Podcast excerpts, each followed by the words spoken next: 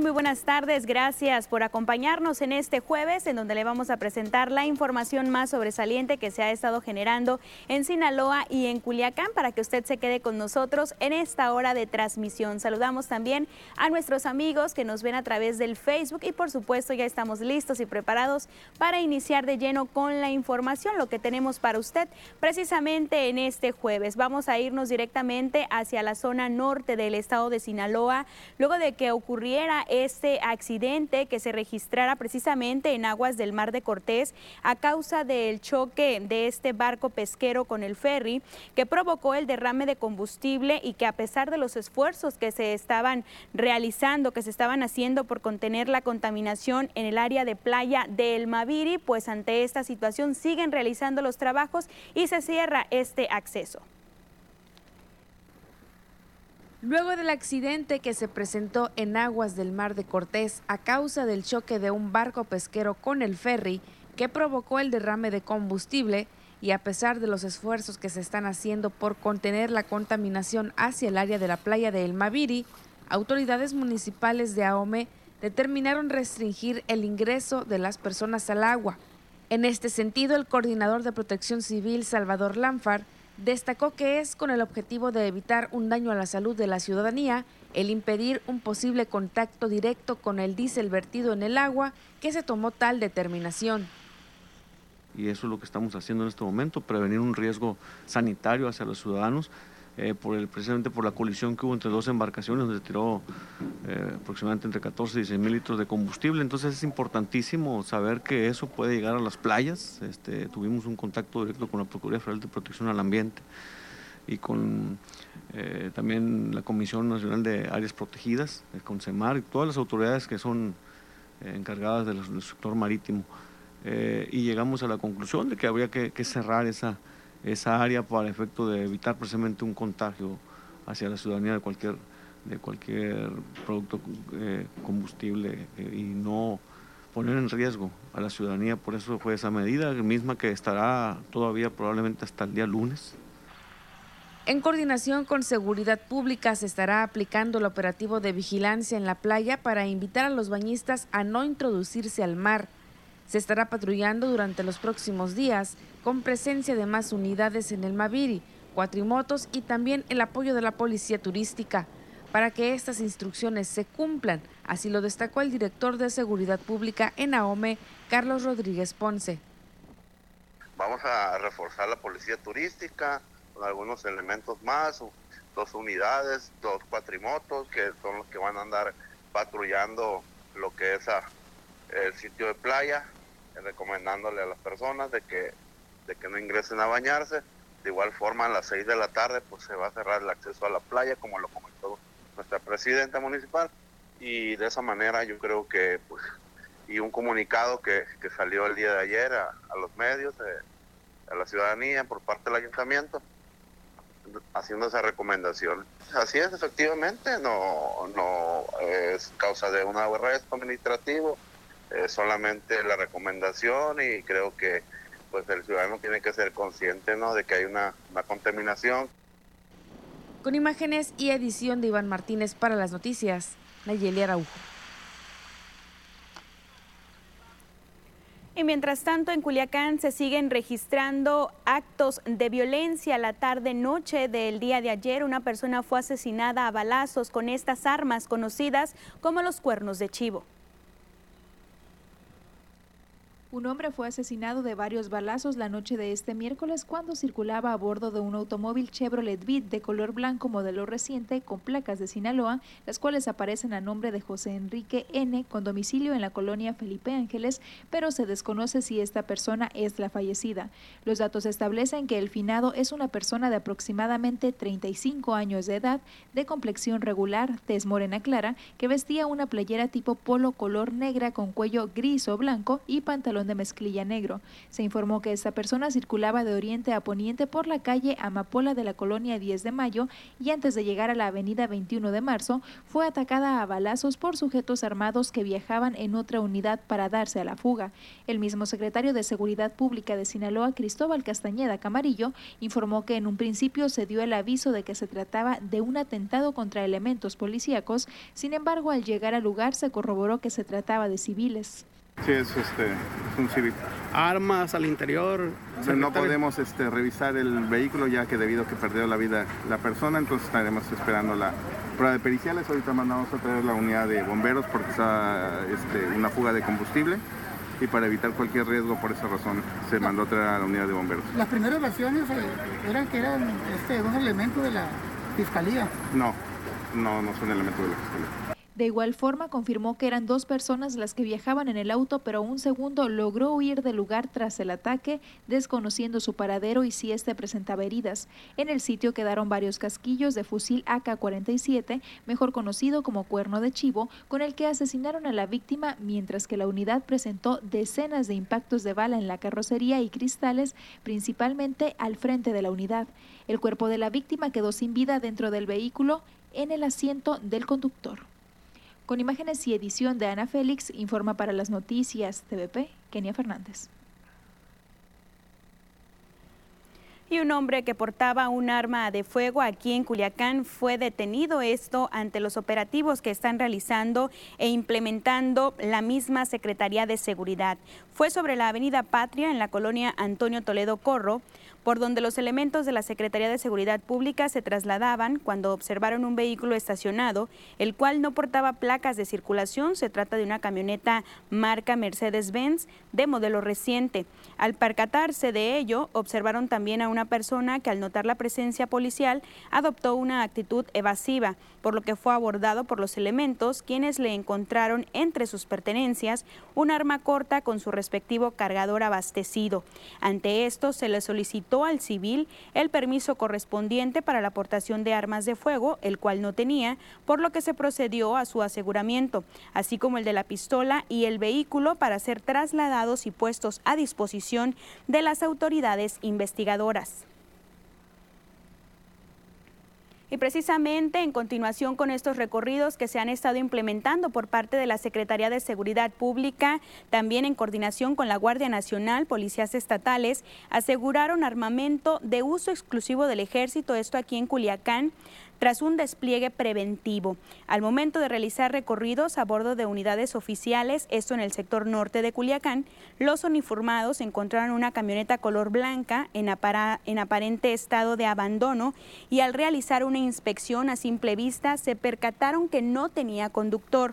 Cuando se acercaron a la unidad, notaron que en su interior había dos armas largas tipo fusil y más de 10 cargadores, los cuales estaban abastecidos, por lo que se procedió al aseguramiento y puesto a disposición de las autoridades competentes, al igual que la unidad motriz.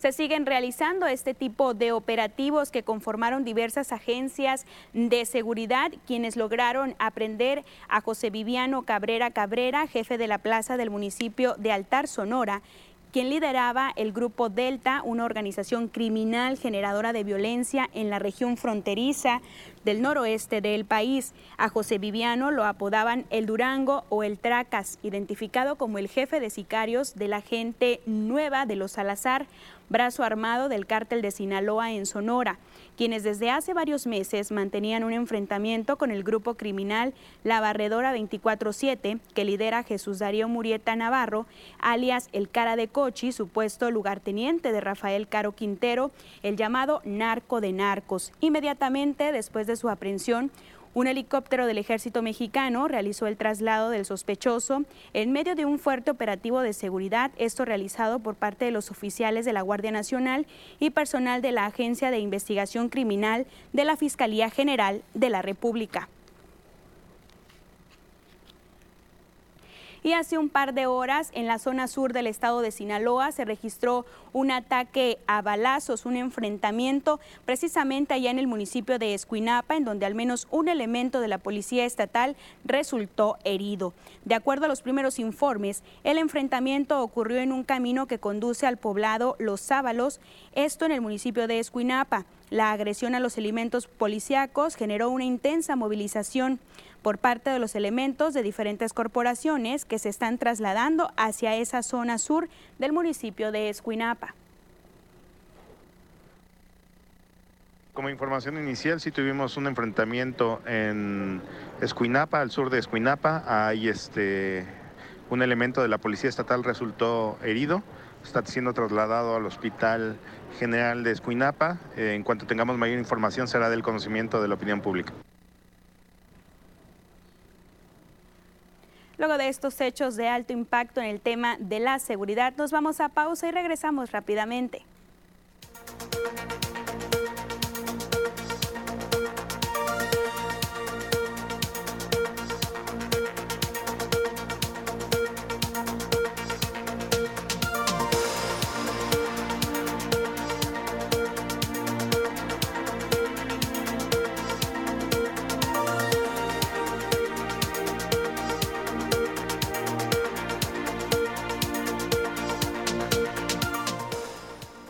Estamos listos también a través de nuestro Facebook para darles a conocer pues los saludos, las denuncias ciudadanas que nos hacen llegar a través de esta red social. Por acá se une con nosotros Silvia Cruz Carrillo, dice buenas tardes, saludos Imelda. Gracias Silvia por estar con nosotros. Un saludo de igual manera para usted. Por acá Brian Alan dice buenas tardes, saludos, gracias por estar con nosotros. Lupe Elena Cota dice buenas tardes, bonita, gracias por su comentario. Un saludo muy especial para todas las personas que nos ven desde Los Ángeles, allá en California Gracias, Lupe Elena. Saludos especiales para toda la familia. Por acá también se conecta con nosotros Ana Lomelí de Ayala dice gracias por informarnos, Imelda. Gracias a usted también por estar con nosotros a través de esta transmisión, enterarnos de lo que está ocurriendo precisamente en Sinaloa y en Culiacán y noticias relevantes que han estado ocurriendo precisamente en el tema de seguridad. Esto pues a nivel nacional. Invitarlos a que sigan comunicándose con nosotros a través de esta vía y que por supuesto nos hagan llegar sus comentarios referentes a estos temas, lo que ha estado ocurriendo en los últimos días aquí en la ciudad y en el estado referente pues a la seguridad, a estos ataques que se siguen registrando, en donde lamentablemente pues las personas pierden la vida a manos del crimen organizado. Vamos de regreso al 10.1 con más información.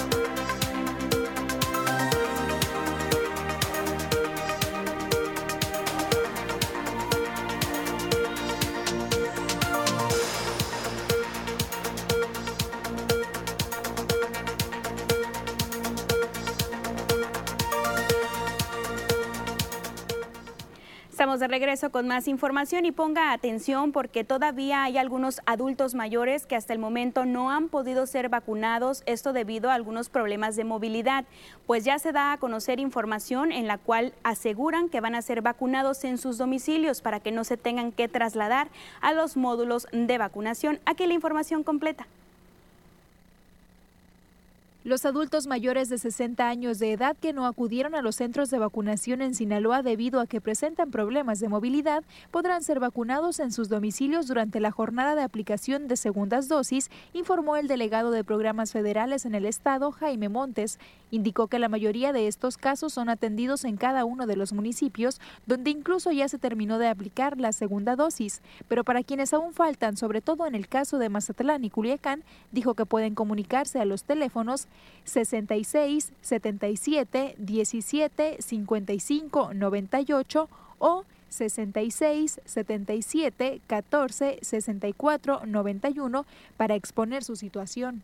Si hay alguien en postración que no hayamos eh, cubierto en los días que hicimos el operativo, pues también vamos a hacer un registro y en unos días eh, que nos lleguen las vacunas que corresponden para la segunda dosis, ahí estaremos aplicando la primera dosis para los de postración que no hayan sido por alguna razón localizados. Dijo que en los municipios de Salvador Alvarado, Nabolato, Choix, Celota, Concordia, Badiraguato, Angostura, Cozalá, Sinaloa de Leiva y El Fuerte ya se concluyó con la aplicación de la segunda dosis a los adultos mayores, mientras que en el caso de Mazatlán y Culiacán, que son los municipios con el mayor número de habitantes y los últimos en ser vacunados, dijo que aún no hay fecha para la aplicación de la segunda dosis, ya que la vacuna AstraZeneca tiene un margen de 21 hasta 82 días para aplicarse.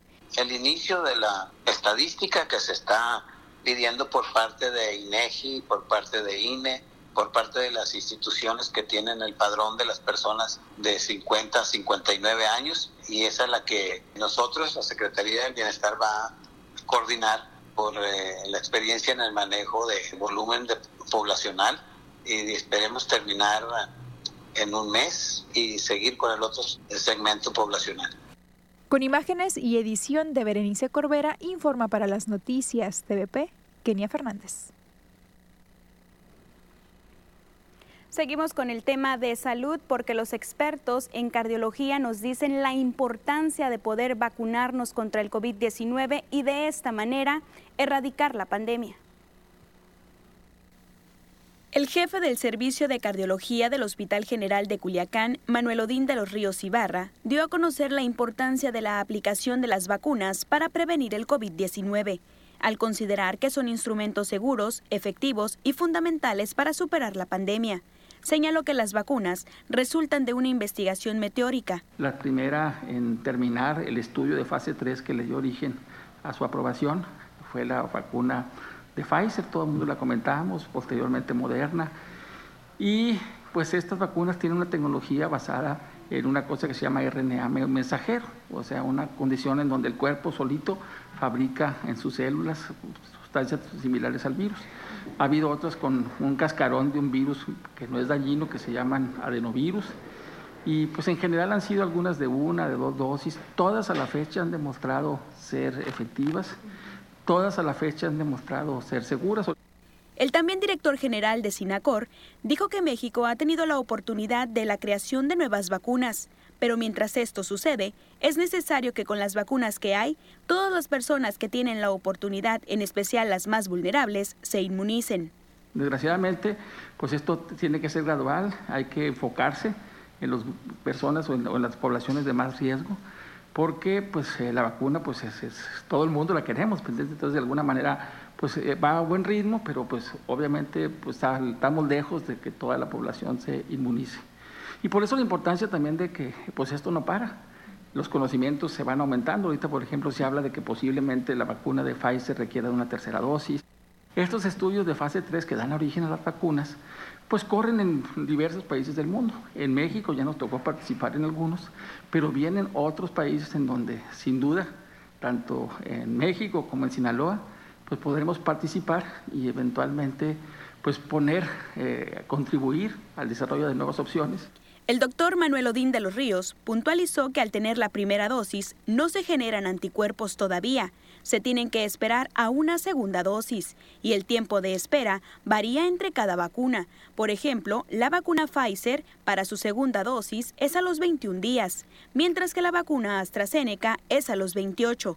Por ello, es de suma importancia seguirse cuidando. El tema es que desde la primera vacuna tenemos cierto grado de inmunización que se completa con la segunda dosis, pero pues no es definitivo. Nosotros debemos seguir cuidándonos, seguir pues teniendo distanciamiento porque la vacuna no significa que no pueda tener COVID, ¿sí? reduce muchísimo la posibilidad, pero no la acaba. Y también es muy posible que alguien que tenga una vacuna, la forma de COVID que adquiera sería leve. Entonces, la recomendación es, después de vacunarse, hay que continuar el distanciamiento social, hay que seguir con protección, hay que asearse muy bien sus manos, todo, todo lo que hemos escuchado en relación a protección. Con imágenes y edición de Gamaliel Alarcón, informa para las noticias TVP y Melda Yala. Y que lo que nos queda es esperar la vacuna COVID para el día que llegue para que toda la población sea totalmente inmunizada. Y precisamente en Buenas Noticias, México sigue recibiendo las vacunas en esta ocasión. Recibieron vacunas de la farmacéutica AstraZeneca. Es un total de 1.075.200 vacunas envasadas para el COVID-19. El vuelo procedente de Ámsterdam, Holanda, arribó a la Terminal 1 del Aeropuerto Internacional de la Ciudad de México, Benito Juárez. Este embarque es la primera entrega de un total de 51.5 millones de dosis contratadas al mecanismo multilateral COVAX para inmunizar a 25.75 millones de personas. En este cargamento participan 28 elementos de la Secretaría de la Defensa Nacional para el arribo, traslado y seguridad de las vacunas. Explicó que el sistema COVAX es la iniciativa multilateral de las, de las Naciones Unidas que permite que todos los países puedan acceder a los biológicos hasta para 20% de la población de cada una de las naciones. Continuamos con el tema COVID-19 y el panorama que día con día le mostramos, la actualización en las últimas 24 horas dada a conocer por las autoridades en el área de salud. Los confirmados en México, 2.315.811 personas, los fallecidos, 213.597 y los activos, 25.055 personas. Afortunadamente, la cantidad de los recuperados en México también es alta más de un millón de personas. Vamos a Sinaloa, cómo se encuentra nuestro estado respectivamente con los casos confirmados 37.651, las personas que fallecieron pues a raíz del COVID-19 ya es la cantidad de 6.006 personas y los recuperados más de 31.000 personas. Nos vamos también por cada uno de los municipios, principalmente los que tienen mayores casos activos al COVID-19 y iniciamos con AOME con 80 casos nos vamos rápidamente hasta Culiacán, pintado de color rojo, con 148 casos. Le sigue El Fuerte con 27, al igual que Guasave, 53 en Mazatlán y 11 en el municipio de Nabolato. Seguimos diciendo, hay que cuidarnos de la pandemia del COVID-19 y la CUEPRIS junto con la Secretaría de Educación Pública aquí en Sinaloa pues van a estar realizando diferentes acciones, esto respectivamente para que se pueda habilitar las escuelas como centros comunitarios de aprendizaje, esto en la entidad, mismos que estarán cumpliendo con los protocolos específicos para evitar la transmisión del COVID-19. El comisionado Jorge Alán Urbina Vidales informó que esta habilitación de los centros integrados por grupos de nueve personas representa una medida para brindar tutorías presenciales y voluntarias para los alumnos y las alumnas que requieran atención por motivos de rezago académico o bien por alguna situación socioeconómica. Por tal razón, se estará capacitando al personal de los planteles para que estos cumplan con los lineamientos para la limpieza y desinfección de los espacios escolares. Precisó que en esta labor están participando expertos sanitarios que han diseñado un plan de acción con medidas sanitarias orientadas a estar la salud tanto de los alumnos, de los docentes y también padres de familia. La Secretaría de Educación Pública y Cultura y la Secretaría de Salud habilitan los centros comunitarios de aprendizaje. En esta etapa, COEPRIS emite recomendaciones para aseo y desinfección de escuelas. La operación de los centros comunitarios del aprendizaje representa una medida para brindar tutoría presencial y voluntaria a alumnos que requieren atención por motivo de rezago académico o bien por alguna situación socioemocional. Por tal motivo, se capacitará a personal en los planteles para que estos cumplan con los lineamientos para la limpieza y desinfección de los espacios. Y en México, al menos 10 estados han estado presentando una alza en los casos de COVID-19. Se pudiera estar hablando de la tercera ola de contagios COVID-19 en México. Los casos de coronavirus ascienden en al menos 10 estados de México. Baja California Sur, Ciudad de México, Colima, Durango y Chihuahua son algunos de los estados que han registrado aumentos. Las autoridades ya hablan de una posible tercera ola de COVID y en municipios como Ciudad Juárez, esto ha llevado a una creciente preocupación entre el sector sanitario y los comercios. México ha administrado más de 14,5 millones de vacunas a adultos mayores, personal sanitario y maestros. Se han vacunado miles de doctores de la primera línea de lucha contra la COVID.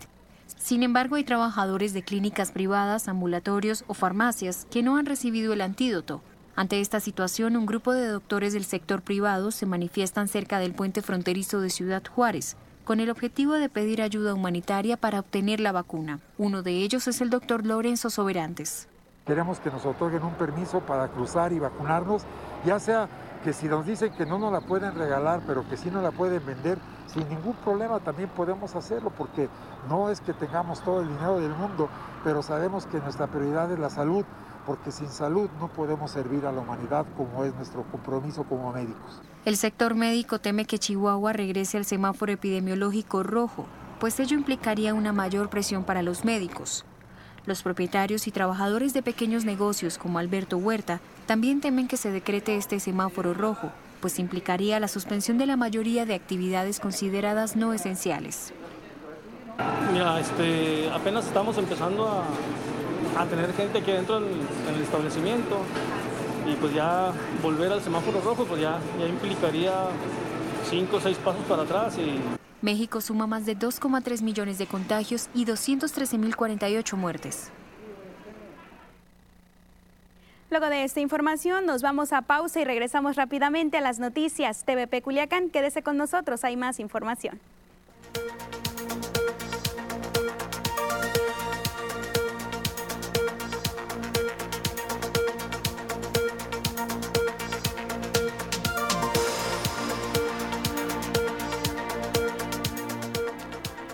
Seguimos saludando a las personas que se siguen uniendo a esta red social. Un saludo muy especial y directamente para Lupita Tapia, que nos ve a través de esta transmisión en vivo. También para Jennifer Anaí Alanís, que nos está viendo también a través de la red social del Facebook. Por acá mandan un saludo, dice la señora Ana Lomelida Ayala, dice saludos familia de Los Ángeles, California. Y por acá dice Martín García, hola. Arnulfo Torres dice, hola Imelda, un saludo. Sin duda en los últimos días la violencia se ha generalizado. Violencia, pandemia y Mucho trabajo para ustedes y saludos para el equipo TVP. Gracias, Arnulfo Torres. Sí, se ha estado dando a conocer bastante información en todos estos temas, pero aquí estamos para informarles a todos nuestros televidentes. Para usted también el trabajo, pues ha sido un poquito muy amplio. Saludos muy especial también a Arnulfo Torres, que siempre está con nosotros. Por acá hay un comentario de Ernestilla, Ernestina Portillo, dice buenas tardes.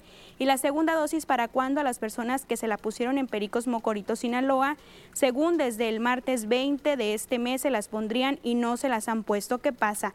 Ernestina, hasta este momento pues no han dado a conocer información respecto pues ya a la aplicación de las segundas dosis. Hasta este momento se estaba terminando con la aplicación de segundas dosis para personal médico y posteriormente pues ya se estaría dando a conocer para los adultos mayores. Por acá Rufino Chávez Macías también se conecta con nosotros. Un saludo muy especial y también para Saúl Rodríguez Bojorques que nos comenta por acá. Hola, hola, buenas tardes y gracias por estar con nosotros. Vamos de regreso al 10.1.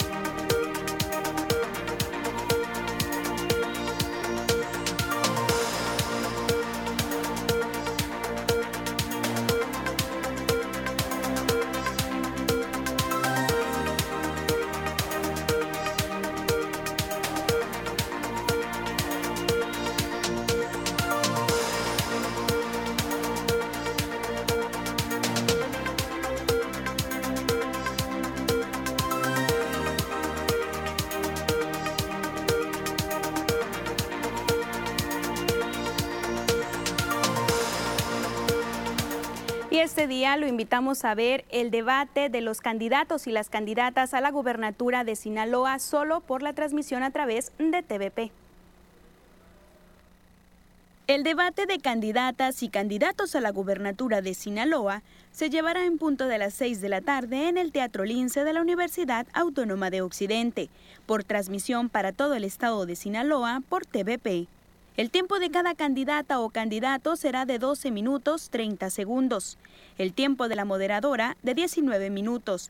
El total de este debate durará 119 minutos. La ronda de exposiciones de argumentos la inicia el candidato del Partido Verde Ecologista, Tomás Saucedo Carreño. Continúa Sergio Torres Félix por Movimiento Ciudadano. Partido Encuentro Solidario, Ricardo Arnulfo Mendoza Sauceda. Morena Paz con el candidato Rubén Rochamoya del Partido del Trabajo, Gloria González Burboa, del Partido Redes Progresistas, Yolanda Yadira Cabrera Peraza, Rosa Elena Millán Bueno del Partido Fuerza por México y por último el candidato Mario Zamora de la coalición Va por Sinaloa, PRI-PAN-PRD. El tiempo por ronda será de 12 minutos 30 segundos. La exposición del tema será de dos minutos y medio con réplicas y contrarréplicas de un minuto. Las conclusiones del tema libre serán de dos minutos por candidato. El consejero electoral y titular de la Comisión de Educación Cívica y Capacitación Electoral, Jorge Alberto de la Herrán García, señaló que se encuentran listos para que se lleve este debate, principalmente en cuestiones técnicas y la estrecha comunicación con las y los candidatos. Estamos este, ajustando eh, todo la, cuestión técnica sobre todo y, la comunicación con los partidos y los candidatos. Todo está afectando.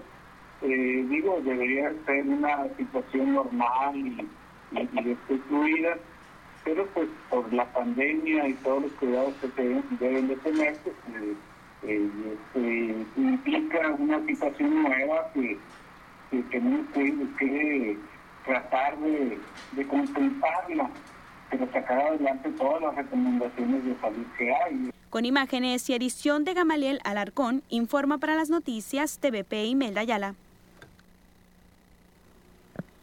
¿Y qué es lo que piensan la ciudadanía, los culiacanenses respecto pues a este debate que es importante que lo vean para que de esta manera pues puedan decidir por qué candidato o por qué partido pues se van a estar inclinando en estas próximas elecciones? Vamos a escuchar qué es lo que dice la población en Culiacán. Pues considero que es algo que debemos interesarnos todos en los asuntos públicos la verdad yo no tengo tiempo para verlo, pero sí me interesa saber las propuestas de los candidatos. Yo ya sé por quién voy a votar, pero de todas maneras sí me interesaría conocer las demás propuestas de los demás candidatos. A todos nos sirve ver el debate para saber a, quién vamos a escoger. Eh, ahí sale por lo mejor para el pueblo y ahí puedes escoger lo mejor para uno, no, por, no por partido, sino lo mejor para uno. Pues es importante porque de una otra manera uno conoce las propuestas que tienen los candidatos y uno puede definir el voto a quien se lo va a otorgar. Recordarles que será transmitido por la señal de TVP en punto de las 6 de la tarde para que usted esté al pendiente de esta información de cada uno de los candidatos y candidatas a la gubernatura de Sinaloa. Vamos a ir también con las reacciones de los políticos referente a algunos que ya han estado presentando su 3 de 3, este pronunciamiento que estaba realizando Coparmex y en cumplimiento de este compromiso, pues Mario Zamora Gastelum subió su 3 de 3 a esta plataforma haciendo un llamado a los otros candidatos para que hagan pública su 10 de 10 para garantizar a las y los sinaloenses que no tienen nada que esconder. El candidato por el PRI, PAN y PRD señaló que los ciudadanos que votarán el próximo 6 de junio tienen el derecho de conocer todo de quienes pretenden ocupar el cargo de gobernador y conservarlos también y convencerlos de que no tienen otro interés más allá de hacer que Sinaloa le vaya mejor, es lo que dio a conocer Mario Zamora. También otro de los candidatos que ya presentó su 3 de 3 es Rubén Rocha Moya, quien daba a conocer que es un claro compromiso con la honestidad y la transparencia en la rendición de cuentas. La declaración 3 de 3 es una iniciativa que busca que las candidatas y los candidatos a un cargo de elección popular en Sinaloa publiquen sus declaraciones de situación patrimonial, fiscal y de intereses, así como la 3 de 3 contra la violencia de género previo a los comicios del próximo 6 de junio. En dicha herramienta de transparencia se da cuenta de las siguientes declaraciones. De situación patrimonial permite conocer el estado, evolución y valor estimado de los bienes que posee el declarante. De intereses permite identificar aquellas actividades o relaciones que podrían interferir en el ejercicio de las funciones. En el fiscal, pues prueba de que declara el cumplimiento de sus obligaciones en cuanto al pago de los impuestos y la declaración 3 de 3 contra la violencia de género que consiste en demostrar que el candidato o la candidata no cuente con antecedentes de violencia familiar, delitos sexuales o también deudor alimentario. Seguimos con el trabajo que han estado realizando los candidatos y es que el candidato a la alcaldía por Culiacán, por PRIPAN PRD, Faustino Hernández, anunció un combate frontal y decidido a la corrupción de la asignación de obras públicas, promoviendo la transparencia en las licitaciones y en la expedición de licencias en el uso de suelo y permisos de construcción. En reunión con la Asociación Mexicana de la Industria de la Construcción, Faustino Hernández señaló que en medida pues estará contemplando también la eliminación de trámites burocráticos que solamente promueven los moches y desalientan a la inversión. Ante los reclamos de los constructores contra la actual administración municipal, Faustino Hernández adelantó que será un presidente municipal incluyente, facilitador, sensible y de puertas abiertas. Y en este tema de la construcción estará promoviendo que la asignación de obras sea transparente y en los contratos también se otorgue una mayor cantidad de constructores locales. En otra información, también diputados integrantes de las comisiones de fiscalización y de juventud y el deporte en el Congreso del Estado presentaron una denuncia ante la Fiscalía General del Estado por presuntos actos de corrupción, esto en la inversión de recursos públicos para la construcción del estadio de fútbol en el puerto de Mazatlán. Explicó que la denuncia es en contra de Ismael Carreón Ruelas, subsecretario de Administración del Congreso del Estado, quien firmara el contrato el 22 de julio del 2020, a quien resulta responsable hacer un contrato leonino inventado para eludir la inversión del Congreso. Presentamos una denuncia por posibles actos de corrupción contra quien firmara el famoso contrato de administración que se signó entre gobierno del Estado y la empresa a quien están regalando esta, este estadio un contrato leonino y que lo inventaron para eludir, para evadir que el Congreso resolviera en el marco de la ley. Y hemos presentado, por lo tanto, esa denuncia para que se investigue las acciones tomadas en este tema al subsecretario de Administración de la Secretaría de Administración y Finanzas, Ismael Carrión Ruelas y quienes resulten responsables la diputada Graciela Domínguez Nava señaló que el gasto público de este inmueble es grotesco e insultante, más de 700 millones de pesos de recursos públicos para beneficio de un particular. En este caso estamos hablando de más de 700 millones invertidos en un estadio de uso exclusivamente de bienestar privado, de privilegios, de ganancias para privados y no para los sinaloenses, pues pedimos que la Fiscalía Especializada asuma con propiedad este caso y puedan hacerse las investigaciones correspondientes para deslindar las responsabilidades. También Graciela Domínguez manifestó que no conformes con lo que ya se destinó de dinero público en la construcción del estadio, lanzan una nueva licitación igualmente turbia, carente de transparencia para una unidad deportiva que le costará a los sinaloenses 70 millones de pesos más.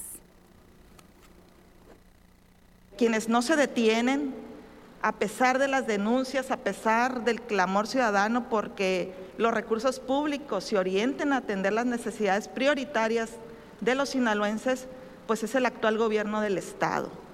Si esto coincide con los tiempos electorales, bueno, yo diría, documentar una denuncia de este carácter no ha sido fácil, no ha sido sencillo, ya lo dijo la diputada Geraldine, las negativas que hemos tenido a recibir información pública y por eso no le vemos eh, en un momento dado, hasta ahorita, nuestra valoración no es presentar la denuncia ante el, área de, de la Secretaría de Transparencia.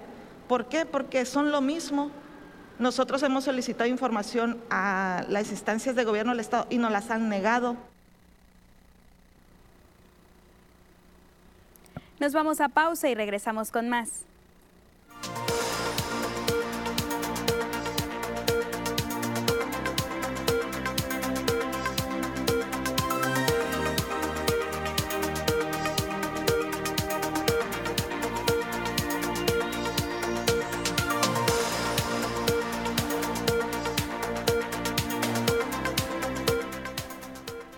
Acá se siguen uniendo con nosotros a nuestro Facebook, las noticias TVP Culiacán. Me da mucho gusto poder leer sus comentarios. Por acá dice Conchita Picos, buenas tardes, gracias, un saludo especial. Ya tenemos varios días viéndola a través de esta transmisión totalmente en vivo para eh, mostrarles la información más relevante. Recordarles que este día, en punto de las 6 de la tarde, a través de la señal de TVP, se va a estar transmitiendo este debate de los candidatos y las candidatas a la gubernatura de Sinaloa para que no se lo pierda por esta plataforma digital que nos acerca un poco más a ustedes a través de la señal de TVP y por supuesto también en nuestro Facebook, las noticias TVP Culiacán, estará esta transmisión para que usted lo pueda ver y de esta manera tomar la mejor decisión que quede en sus manos, la mejor decisión después de ver estas propuestas que van a estar mostrando cada uno de los candidatos y candidatas para Sinaloa. Nos vamos con la información deportiva, quédese con nosotros.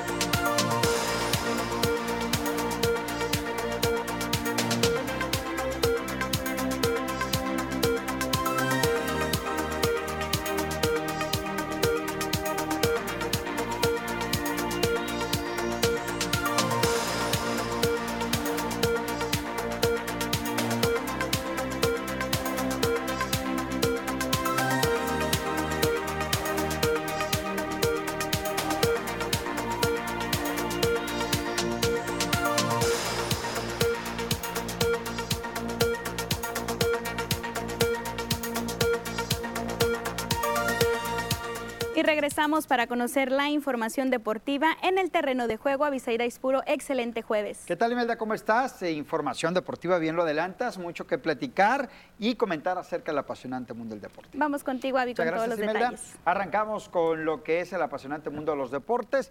Ya lo adelantaba Imelda, todo lo relacionado y lo más importante que tiene que ver, arrancando con esta función de Vox TVP, la cual vamos a tener para todos ustedes el próximo día sábado a partir de las 8.30 de la noche a través de la señal del 10.1. Lo invitamos para que nos acompañe 8.30 de la noche con esta función de Vox TVP. Al respecto, se llevó a cabo la conferencia de prensa hace unos instantes en donde estuvo presente Daniel Castro, quien es promotor de Vox. Estuvo también presente Roberto Madrigal, em, representante de eh, TVP, por supuesto, así como los boxeadores que van a participar en la función encabezada por Josecito Félix, enfrentando a Adalberto el terrible Borges pelea a 10 episodios el próximo día. Sábado habrá cinco combates más. Vamos a escuchar a los protagonistas de esta pelea estelar.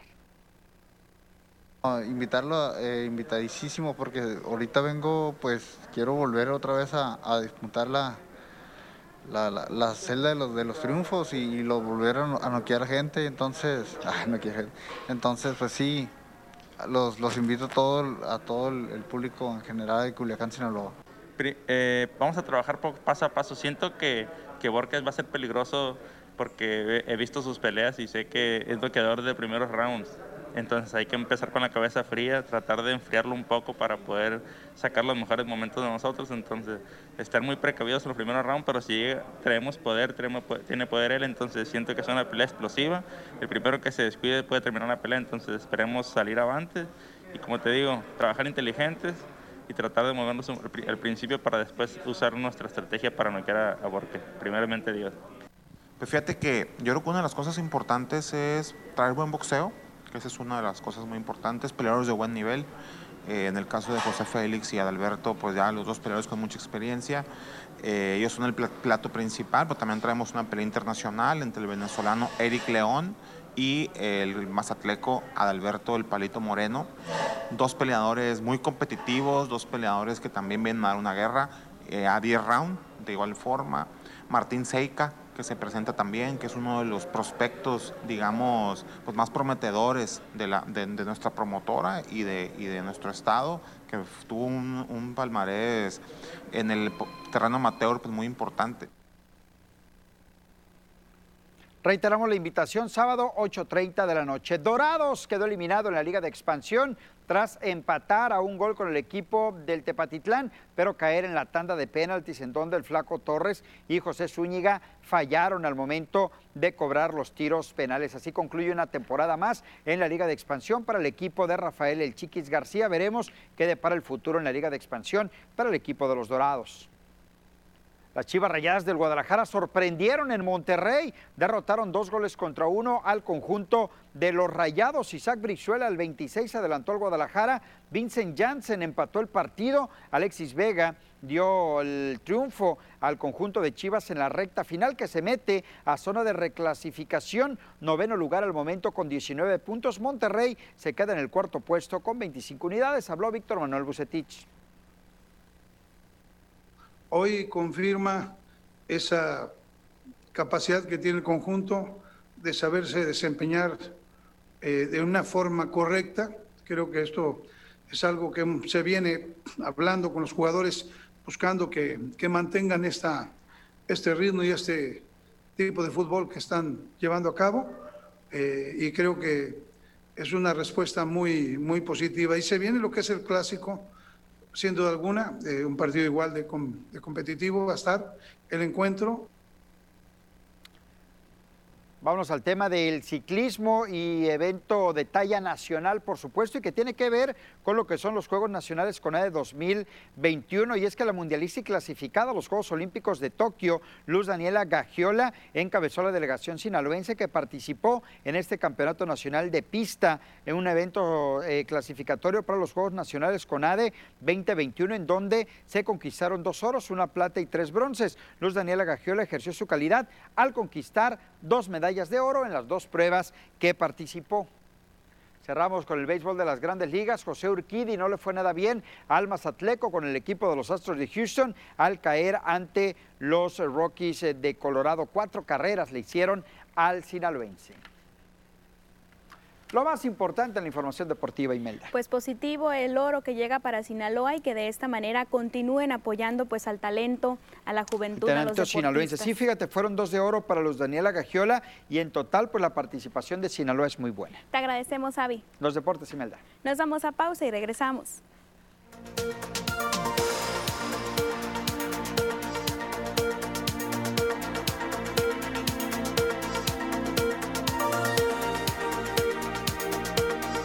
Pues hay compromisos de seguir apoyando a los jóvenes que nos están representando de una u otra manera en diferentes actividades deportivas y que aquí vemos que no es la primera vez que Luis, Luz Daniela pues haga este trabajo, ¿no? Definitivamente y sobre todo, Imelda, que sería la reactivación de eventos de talla nacional, ¿no? Con este evento eh, Deportivo CONADE, antes Olimpiada Nacional. Parece ser que se va a celebrar este año. Ya veremos qué es lo que depara este futuro a corto plazo en cuanto a los deportistas. Si bien lo dices, el apoyo que tiene que estar para ellos. Y que para algunos se frenaron pues el tema de la capacitación, de los entrenamientos, pues debido a la pandemia. Y bueno, cuando haya ya este tipo de eventos, pues van a sacar pues todas las ganas de querer triunfar y De querer que- traer el oro. Tal es el caso de los Luz Daniela. Gagiola, ¿no? que está teniendo una excelente participación. Te agradecemos, Los deportes, Imelda. Regresamos al 10.1 con más información.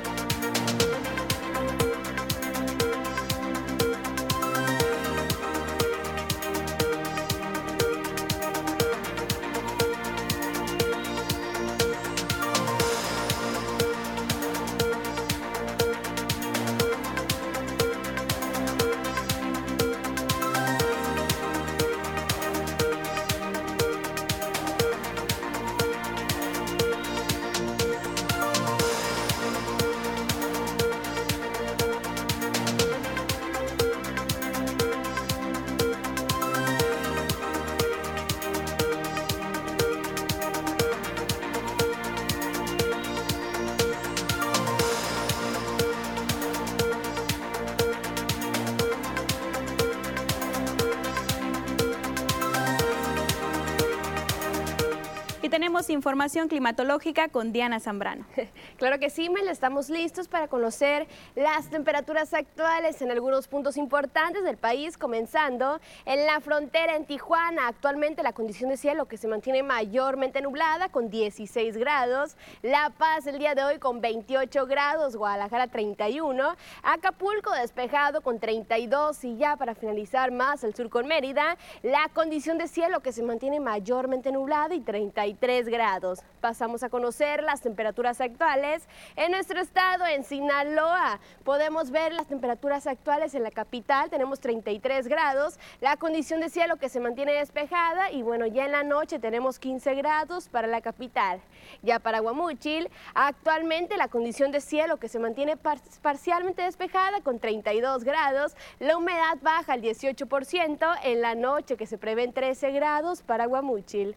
Más al norte, en Guasave, actualmente la condición de cielo que se mantiene igual despejada con 30 grados, la humedad también muy baja, el 15%, ojo, tenemos precipitaciones al 0%, ya en la noche tenemos 13 grados para Guasave. Pasamos a conocer qué nos esperan los próximos días, comenzando otra vez en la capital, en Culiacán. Mañana viernes tenemos un fin de semana despejado, las máximas que van a llegar hasta los 34 grados y las mínimas que se prevén de 15 grados para la capital.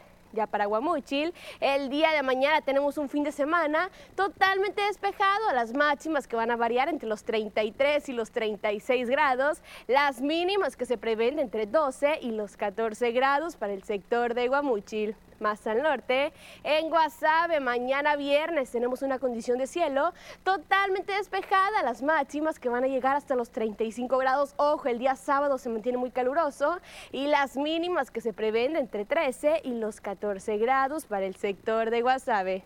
Hasta aquí el reporte meteorológico, nos damos una pequeña pausa.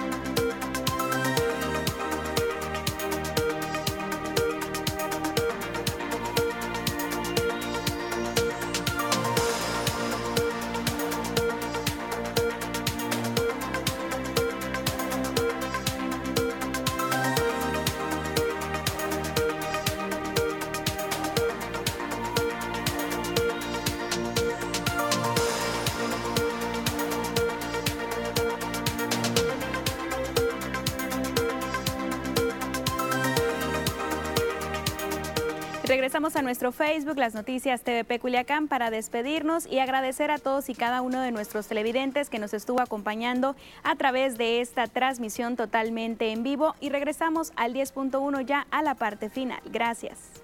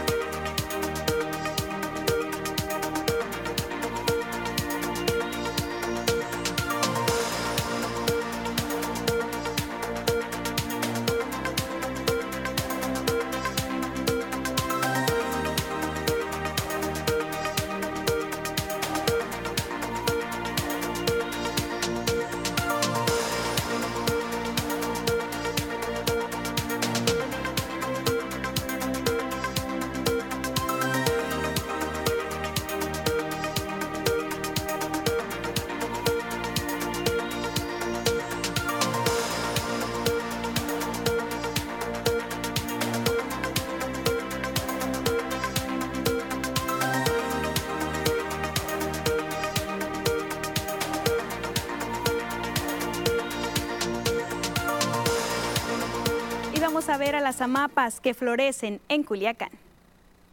Las amapas son conocidas como los árboles de la primavera. Regularmente florecen en el mes de marzo y abril. Es llamativa por sus flores amarillas y rosas. A ustedes, ¿cuál les gusta más? Llama la atención a todo el que las ve.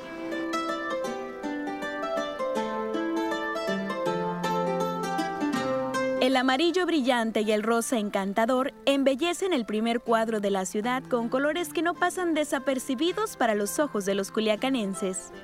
Las amapas son árboles de climas cálidos que necesitan de bastante agua para florecer y no toleran el frío, especial para que se desarrollen en suelos sinaloenses. Tras la llegada de la primavera florecen, sin embargo, duran poco, esto debido a los diferentes nutrientes que necesitan en su tierra. Además, las amapas tienen múltiples usos medicinales. Su corteza firme es eficaz para tratar el reumatismo, la artritis, el cáncer, infecciones, inflamaciones, úlceras y es utilizado como un buen bactericida.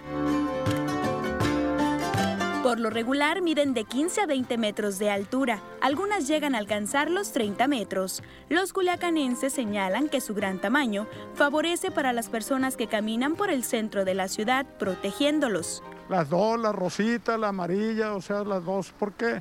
Porque la principal función que uno requiere aquí es que lo protejan. Se ven Y es así como llegamos al final de la segunda emisión de las noticias TVP Culiacán. Por su preferencia, gracias. Que pase una excelente tarde.